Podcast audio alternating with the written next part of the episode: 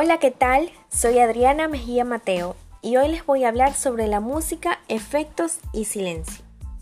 La música es aquello que llega a nuestros oídos y nos produce sensaciones bonitas, relajantes y acogedoras.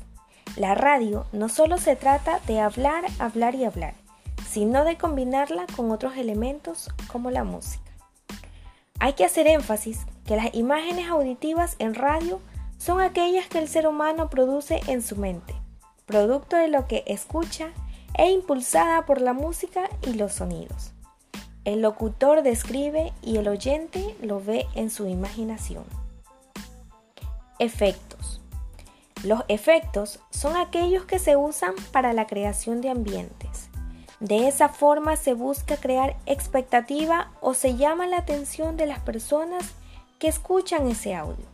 Recordemos que los sonidos son aquellos que van a envolver al oyente y para ello se requiere de un sinnúmero de efectos o acciones para jugar con las palabras y el sonido. La música también puede servir para crear ciertos efectos.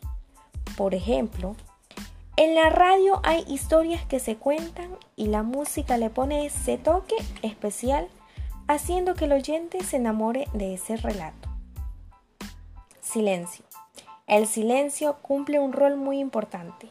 Esta forma parte de la no lingüística. El silencio no es premeditado, sino que suele ocurrir por equivocación del operador. El error humano se da cuando no se presta atención o se está distraído. En esos casos, el silencio se transforma en un bache. Como todo recurso expresivo, hay que saber dosificarlo.